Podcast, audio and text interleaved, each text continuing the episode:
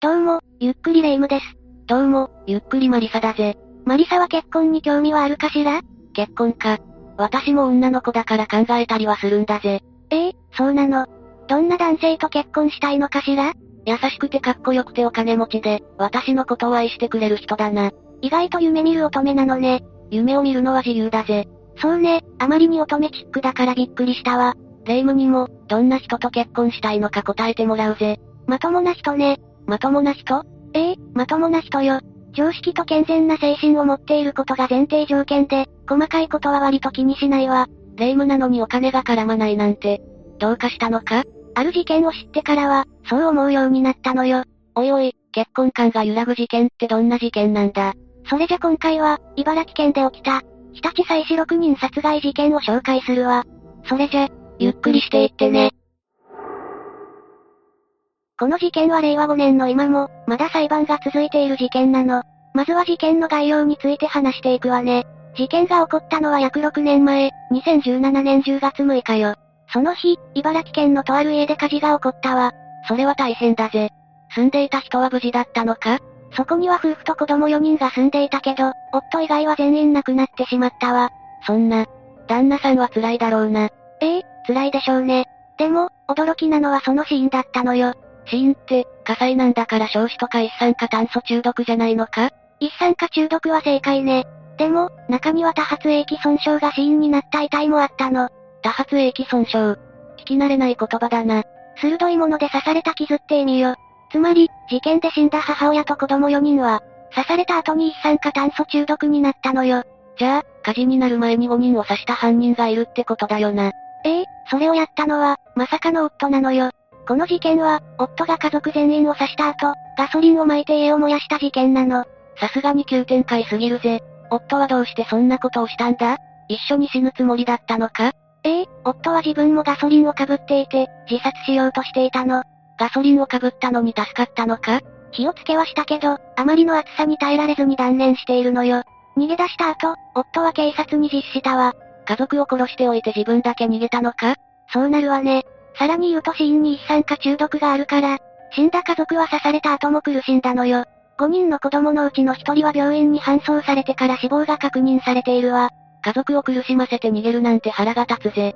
この夫はどうしてこんな強行に及んだんだじゃあ次は、事件が起こるまでの話をしていくわね。この事件は犯人である小松博文と、その妻になり、殺害される女性との出会いから始まるわ。出会いというとロマンチックだが、結末を知っていると浸れもしないぜ。 2009年5月、怪我をした小松は病院に行ったわ。そこで、事務をしていた女性と出会ったの。きっかけは、小松が落としたスマホを女性が拾ったことよ。無駄に素敵なのが腹立つぜ。小松の持ち物が人気アニメの柄だったことで、女性は小松に興味を持ったの。小松は茨城県に引っ越したばかりで友達もいなかったから、会話が嬉しかったみたいね。ここで携帯の番号を女性に教えたのよ。ここからこういう、元い悲劇が始まったんだな。二人は夜中に電話をする仲になるんだけど、そこで小松は、女性がバツイチ子持ちなことを知るのよ。女性には当時3歳の娘さんがいて、最近離婚したと話したわ。最近は離婚する家庭も多いと聞くが、彼女もそうだったんだな。でも小松は彼女に惹かれていたようで、同棲することになったのよ。出会いから約1年3ヶ月、2010年8月に入籍しているわ。出会いから同棲、結婚とテンポがいいな。しかし、ここまで聞くと普通の馴れ初めだが、事件を起こした小松はどんな人間だったんだ小松には逮捕歴があって、過去に無免許運転で捕まってるわね。奥さんと出会う前に事故を起こして、刑務所のお世話になっていたのよ。あっさり話してるが、なかなかとんでもない過去を持っているぜ。そうなんだけど、とりあえずの生活は順調だったわ。2010年には二人の間に子供が生まれ、2012年にもう一人男児が誕生しているの。さらに2014年に双子の男の子が生まれて、小松家は大家族になったわ。聞いているだけだと、子だくさんで幸せそうなイメージがあるぜ。子供が多いと賑やかだし、楽しい生活になるわね。でもそれには、先立つものが必要なのよ。小松家は貧乏だったのかそういえば、小松の仕事について聞いていなかったぜ。小松は一応、仕事はしていたわよ。でも、忍耐力がなかったのか、職を転々としていたの。独身時代ならそれもいいが、養う家族がいるとなると話は別だぜ。どこかで腰を据えて働く必要があるんじゃないか小松もそう思っていたのかもしれないわね。でも、双子が生まれた2年後の2016年6月、トラブルで会社を辞めてしまうの。さらに、妻の仕事もその時期に終了してしまったわ。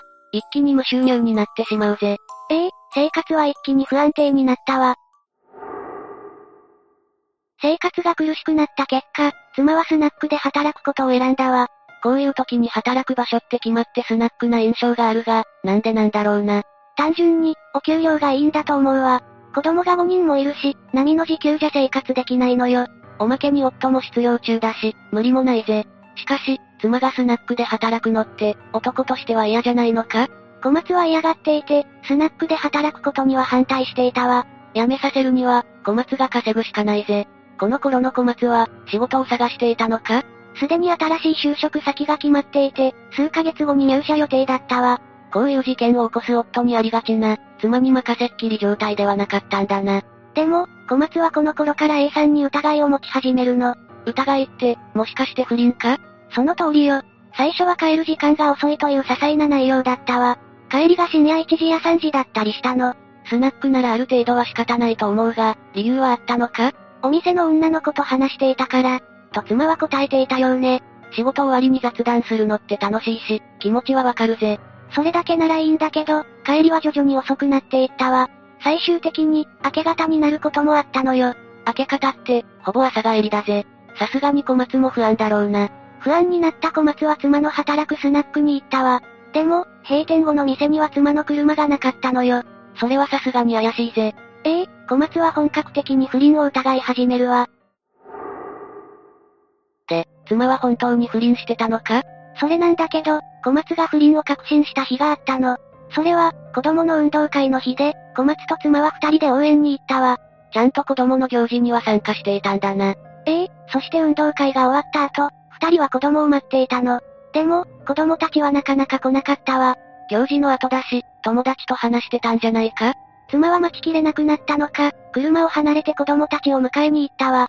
その時に、妻は車にスマホを置きっぱなしにしたのよ。小松にとっては不倫の真偽を確認するチャンスだな。小松は誘惑に耐えきれずに、スマホの中身を確認したわ。そして、案の定だけど他の男との LINE を見てしまうの。ここで小松は不倫を確信することになるわ。他の男の LINE を見てしまったなら、そうもなるよな。そして小松は車に戻ってきた妻を問い詰めたのよ。立ち回りとしては良くないが、冷静じゃなかったのかもな。妻の反応が気になるぜ。妻は否定しなかったわ。否定しなかったってことは、バレても良かったってことなのかそうだったようね。妻はその場で離婚を切り出したのよ。ずっと離婚を考えていて、きっかけを小松が与えてしまったんだな。それで、小松はどうしたんだ小松は不倫相手に会いに行ったの。物騒な気配しかしないが、大丈夫だったのか小松は不倫相手の家で待ち伏せをして、出てきた不倫相手に夫と名乗ったのよ。いきなり殴りかかるとかじゃなくてよかったぜ。話した結果、妻と不倫相手は、まだ肉体関係は持っていなかったらしいわ。本当のところはわからないが、証拠がないからな。話し合い自体はどうなったんだこの話し合いでは、彼女が別れたいと思っているのだから、別れてあげて、みたいなことを言われたそうよ。ストレートな要求だぜ。話し合いの後、帰宅した小松さんは、妻に離婚届を渡されたわ。小松は最初、サインをしなかったらしいわね。だが、こうなった以上は避けられないんじゃないかええ、最終的に妻から、サインしなければ家から出ていく、と言われてしまって、仕方なく記入したようね。子供たちや養育費をどうするのかも話し合ったわ。結婚が早ければ離婚の展開も早いな。しかし、離婚後に子供に会えるかどうかは父親としては重要だぜ。小松は妻から、彼と頑張っていくことにした。でも、子供にはいつでも会いに来て、と告げられているわ。子供と接見禁止なんてことも珍しくないが、これは妻なりの優しさなのか原因は妻側の不倫だし、後ろめたい気持ちはあったのかもしれないわ。まあ、それもそうだよな。事件の犯人である以上、小松のフォローはできないが、ここまでは妻が悪いぜ。小松はそれからどうしたんだ話し合いは終わったけど、気持ちの整理は簡単にはつかないわ。小松は、ドライブに出かけて気を紛らわそうとしたの。まあ、不倫発覚からの流れが早すぎるし、無理もないぜ。ええ小松は疲れていたのかもしれないわ。自殺したら楽になれるかもと考えてしまうのよ。思うだけならいいが。そして小松は、立ち寄ったお店で目に入った包丁とロープを購入したわ。そして、冷めきっているであろう家に帰っていくのよ。完全に心中しようとしているじゃないか。でも、帰ってきた小松を出迎えてくれたのは、大好物の料理だったわ。小松は食べながら泣いてしまい、子供たちから、どうして泣いているのと不思議がられたそうね。幼い子供には、わけがわからないだろうな。小松は翌日、子供たち全員にプレゼントを買ってあげていたわ。妻に関しては、もう諦めたのかそのはずだったんだけど、小松は離婚話の後に再び妻のスマホを見てしまうのよ。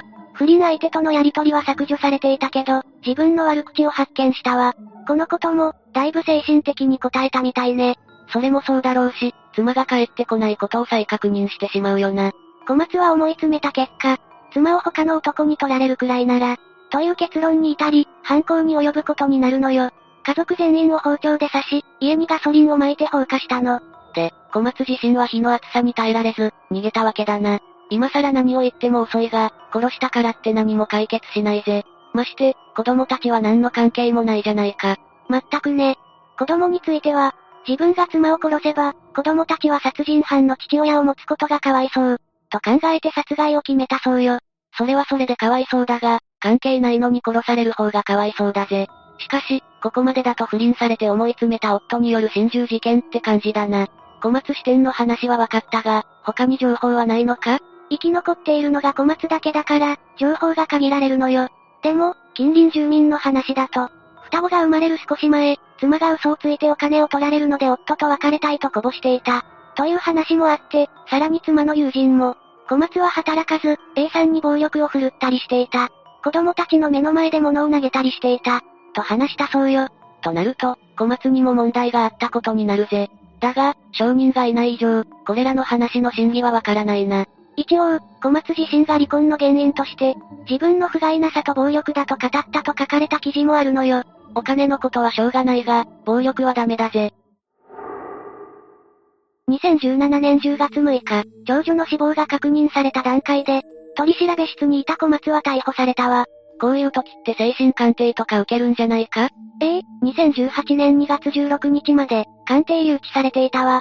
結果はどうだったんだ刑事責任能力を問えると判断されたわ。小松は殺人罪非現住建造物等放火罪で起訴されるの。事情はあるにせよ、これで無罪方面では納得できないし、よかったぜ。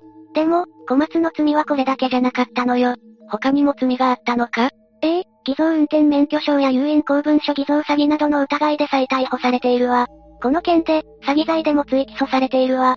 おいおい、小松は元からヤバいやつなんじゃないか茨城に来た段階のことしか知らないが、どんな老いたちなんだ。小松は東京生まれだったわ。母親は厳しかったけど、父親は小松を甘やかしたの。別に、甘やかすのはおかしくないんじゃないかそうかもしれないけど、小松は年を取ってできた子供だったの。だから、可愛さのあまり何でも買ってあげていたのよ。何でも買ってもらえるのは羨ましいぜ。無免許なのにバイクを買ってもらったこともあるそうね。それは甘いじゃなくて犯罪だぜ。行き過ぎよね。これに関しては、小松本人が、自分が子供の頃に学ばなかったのは、我慢をすること、と語っているわ。お金の大事さも学べなかった、とも話してるわね。仕事を転々としてたのも、そのせいなのかもしれないな。最終的に心中事件を起こしたのも逃げと言えるし、自分も死のうとしたが逃げ出した点にも繋がるぜ。小松の逃げ癖の原点は家庭にあったと言えるわね。後の裁判を見ていく上でも、この逃げ癖はかなり重要になってくるわ。で、裁判の結果、小松はどうなったんだ小松の裁判はまだ続いているのよ。おいおい、長すぎないか実は、小松はこの裁判の期間に記憶喪失になったの。漫画やアニメじゃあるまいし、ありえないぜ。とうとう小松は、自分の記憶からも逃げたのかそれが、そうとも言い切れない状況なのよ。小松は2018年の11月26日、留置所の交流中に倒れているの。体が悪かったのかええ、小松には肺高血圧症という持病があったのよ。初めて聞くが、どんな病気なんだ簡単に言うと、心臓から肺に血を送る肺動脈の血流が悪くなる病気ね。その結果、血圧が高くなって心臓に負担がかかるのよ。意外と重い病気じゃないか。ひどい場合、失神したり滑血したりすることもあるわ。小松はこの持病が悪化して、一時的に心肺停止になったのよ。もしかして、その後遺症で記憶を失ったのかそういうことになっているわね。忘れると言っても、一体何を忘れたんだ犯行に関する記憶を部分的に失っているそうね。凶器の包丁や、ロープ、ガソリンを入れた、蛍光管などの購入については覚えていない、と答えているわ。あまり言いたくないが、都合が良すぎないかタイミング的に、どうしても考えてしまうわよね。でも、不倫を疑うきっかけになった妻のスマホの、内容は、一応は覚えているそうよ。ここまで来ると不倫云々はどうでもいいぜ。肝心の犯行についてはどうなんだ殺人と放火の瞬間のことは覚えていないみたいね。さすがに、持病を利用した嘘じゃないかそんなに都合よく、都合のいい部分だけ忘れる記憶喪失なんてありえないと思うぜ。気持ちはわかるんだけど、本当のところは小松にしかわからないのよ。小松は裁判の中で、警察から取り調べを受けた記憶はある。自分が6人を、殺したなら責任を取る。極刑も覚悟している。と話しているわ。検察は死刑を求刑していたから、それも受け入れるつもりでいたようね。潔いのか何なのか、わからなくなってくるぜ。弁護側は小松について、事件当時は責任能力に問題があったと主張しているわね。結果が気になるところだが、裁判は終わってないんだよな。 2021年6月30日の判決公判では、死刑を言い渡されているわ。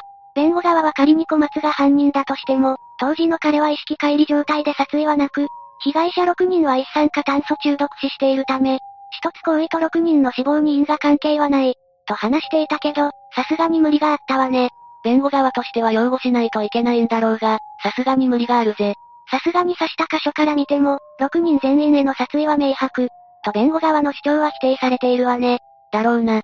というか、裁判は続いていると言っていたのに、しっかり判決が出ているじゃないか。まさかとは思うが、そのまさかで、小松は判決を不服として控訴したのよ。だから、裁判は未だに続いているの。おい、極刑も覚悟しているって発言はどうなったんだその発言の記憶も喪失したのか、逃げ癖によるものなのか、小松にしかわからないわ。霊夢が真面目に解説しているのはわかるが、ふざけているようにしか聞こえないぜ。でも、証人がいない以上は残った証拠と小松の証言で裁判するしかないのよ。弁護側は小松が事件の記憶を喪失しているため、訴訟能力がないことを理由に、死刑判決を破棄させる主張をしているわ。いつ頃に結果が出そうなんだ2013年の4月21日に判決公判が開かれる予定になっているわ。もうすぐじゃないか、めちゃくちゃ気になるぜ。今回の話はどうだった率直に言うと、胸くその一言だな。不倫と離婚がショックなのはわかるが、犯行とその後については怒りしかないぜ。小松の記憶喪失も、逃げ癖の話を踏まえると怪しいからね。どちらにしても、犯行が許されない内容なことに変わりはないわ。改めて、霊夢が結婚相手にまともであることを望む理由が分かったぜ。人間性を見極める能力の重要さをこれほど痛感できる事件も珍しいよな。真実は明らかな気がしなくもないけど、ちゃんと決着がつくことを祈っているわ。